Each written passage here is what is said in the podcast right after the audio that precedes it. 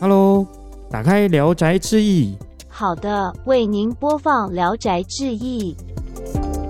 在智慧家庭系统当中，冷气是比较难控制吗？一般现在大家常用的、听到的冷气品牌啊，嗯，他们有针对他们自己品牌出了一些特别的型号，是可以用这个厂牌的 App，嗯，或是说大家熟知的可能一些 Apple 的系统去做控制。Hello，欢迎来到《聊斋志异》，我是 Jason。那我们今天来到了第四集了。那前一集呢，我们已经跟大家介绍灯光。那为什么我会介绍灯光？因为我们有讲到智慧家庭的四大控制：灯光、冷气、电视，还有窗帘。那我们今天呢，就逐步来到第二项冷气的部分。那今天陪我一起来聊智慧家庭的，也是我们费米的业务经理 Mars。嗨，大家好，我又来了，又来了。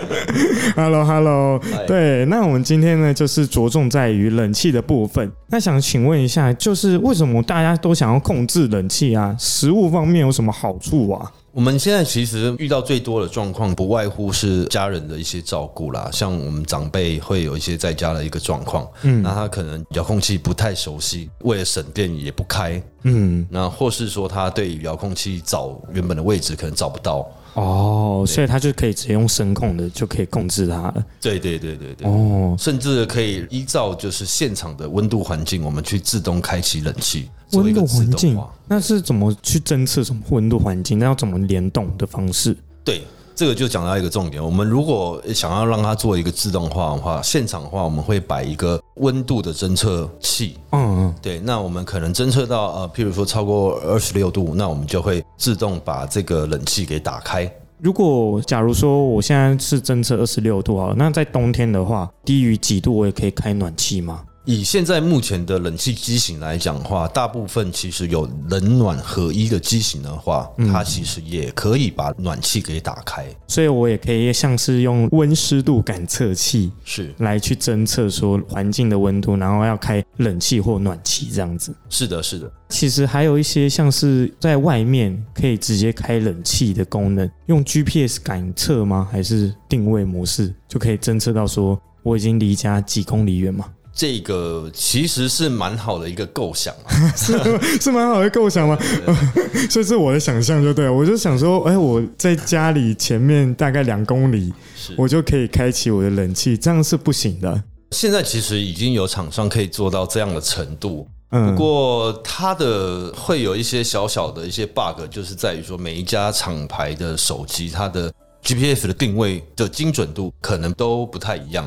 所以就是有可能说，我现在在两公里远，可是它 GPS 定位到三公里远，它也是侦测不到，就没办法联动了这样的感觉，类似这样的感觉。哦，对，所以当然这个东西一定会日新月异啦，在精准度上，未来一定是可以误差可能两公尺、一公尺，就有助于说我们要做 GPS 定位联动我们的家庭的灯光或是说冷气。所以，我这个构想是 OK 的，对，所以没有遥不可及嘛。是是是，好，对啊。那我其实也在网络上找很多资料，就是说，可能冷气的控制对于一些新手爸妈是不是也很好啊？那请 Mars 分享一下，说为什么对于新手爸妈，智慧家庭系统开关冷气是有好处的？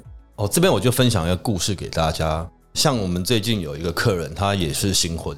嗯，对。那现在因为少子化关系，对于自己的孩子其实都非常非常的宝贝。那所以在新生儿，其实我们会特别的去了解他是不是有这个，因为太潮湿啊，或者是说太干燥，造成就是我们的小朋友他会哭闹，他们可能在文字的学习上或者说话上还没有办法表达。嗯，对，所以他只会用哭闹的方式来去做表达。哦，所以他可能只是太热了。他就哭这样子，但是有智慧家庭系统就可以帮忙开冷气这样。对对对对，太热啊，或者说可能太久没有翻身都长湿疹。哦哦，对对，这很很长。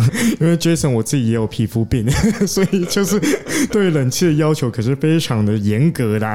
这我有听说过，好像养宠物对于冷气的要求也很高，一些很长毛的宠物。对对对 对，所以它也是需要这种。控制冷气的部分啦，提供给大家一个选择，就是说，如果你家里有新生儿啊，或是有宠物的话，对于这个温度的控管，如果有一些问题，也可以参考一下智慧家庭系统。那我们其实了解到一些像是控制冷气的好处，就会想了解到比较深入的话题是如何控制冷气。就是在智慧家庭系统当中，冷气是比较难控制吗？一般现在大家常用的、听到的冷气品牌啊，嗯，他们有针对他们自己品牌出了一些。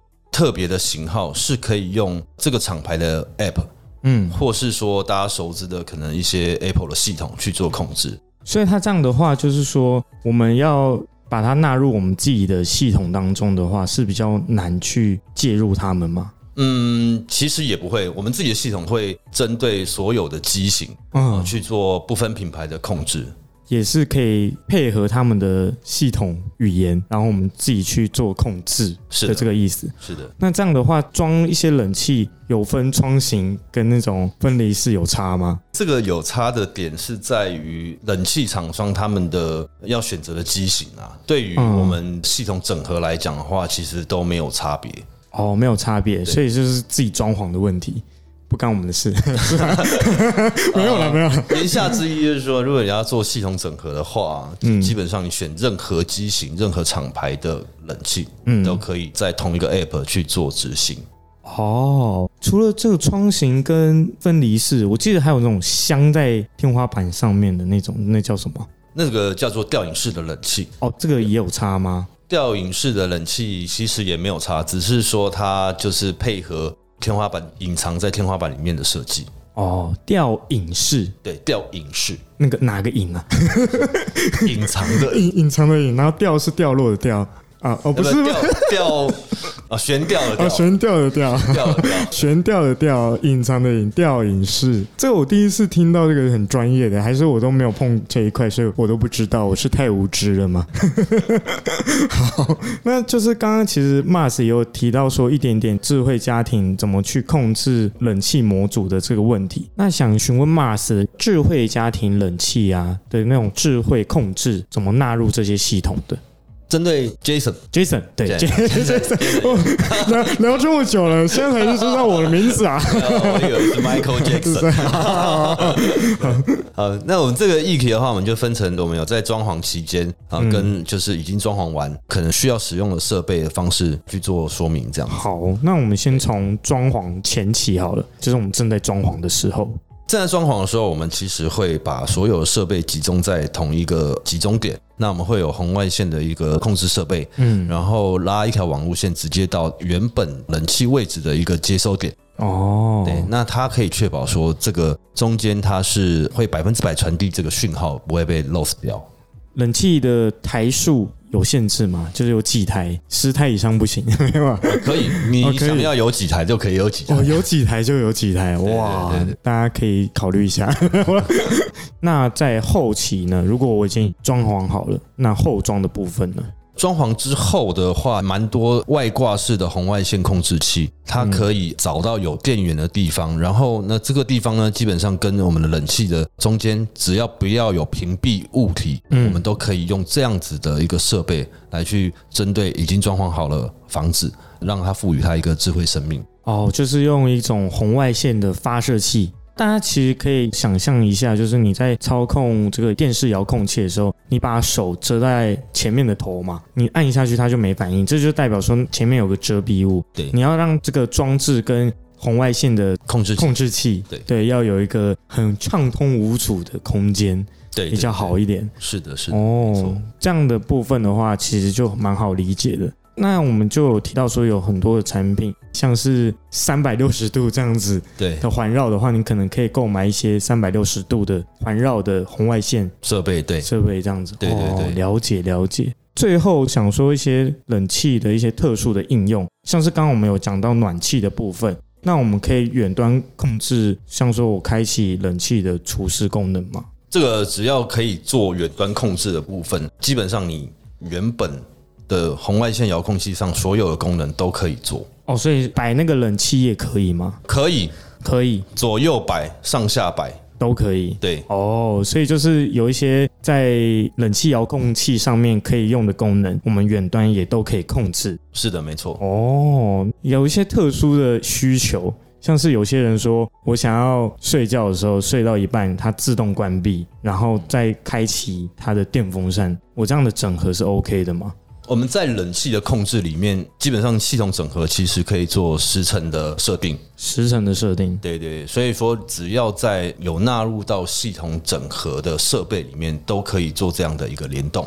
可能睡个五个小时，然后把它关掉，再开启电风扇，这样是 OK 的。是的，可以设定，譬如说我帮两点就直接开启冷气，嗯，然后三个小时之后呢，我们就把它关掉，然后直接用刚刚讲的电风扇，嗯，再把它开启，再把它开启，这样。所以冷气其实也是有很多的一些应用存在。对，那 Mars 之前有被提问说哪一些比较奇怪的需求吗？还是说比较特别的需求？也没有，冷气好像都差不多。冷气其实都特别单纯，你知道吗，各位听众？因为像前一集灯光嘛，它可以调一些色温。跟调一些什么闪灯什么的比较多变化，那冷气开跟关没有了。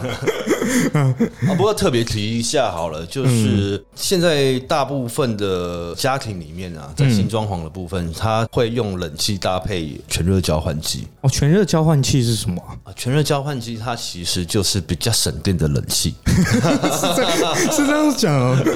怎么说？怎么说？简单来说的话，它的功能是这样啊，它就是没有用很大的电力去。做外部的空气跟内部空气的一个交换机器哦，它只是把外面的空气，然后把它带到里面来。对，假设今天的房间里面它是一个密闭空间，它没有对外窗。嗯，对。那如果是这样的一个状况下，可能冷气都要一直开嘛，对啊，才会不会觉得闷。嗯，但是这样子电力又非常的。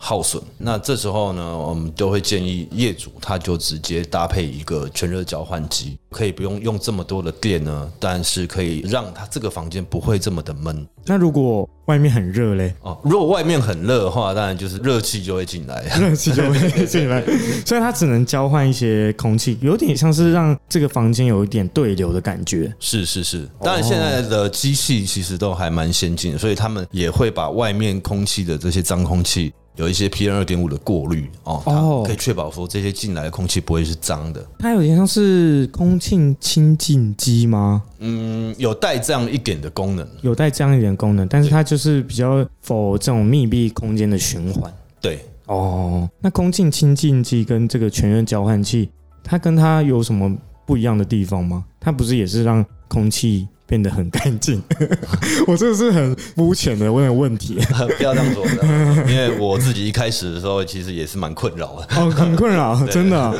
因为有些人会说，我就买空气清净机就好了，我干嘛还要再加装一个全热交换器？全热交换器它是有这个温度调节的一个功能啊，哦，对对，那空气清净机主要是针对我们空气里面的粒子。嗯，像譬如说一些灰尘啊，或者是说比较大颗粒的粒子，然后你把它的脏东西吸附之后呢，它可以释放出一些，譬如说什么负离子啊，这些比较好的，更加强这个局部空间的一个空气品质。哦，全热交换器就是有点冷气的概念进来。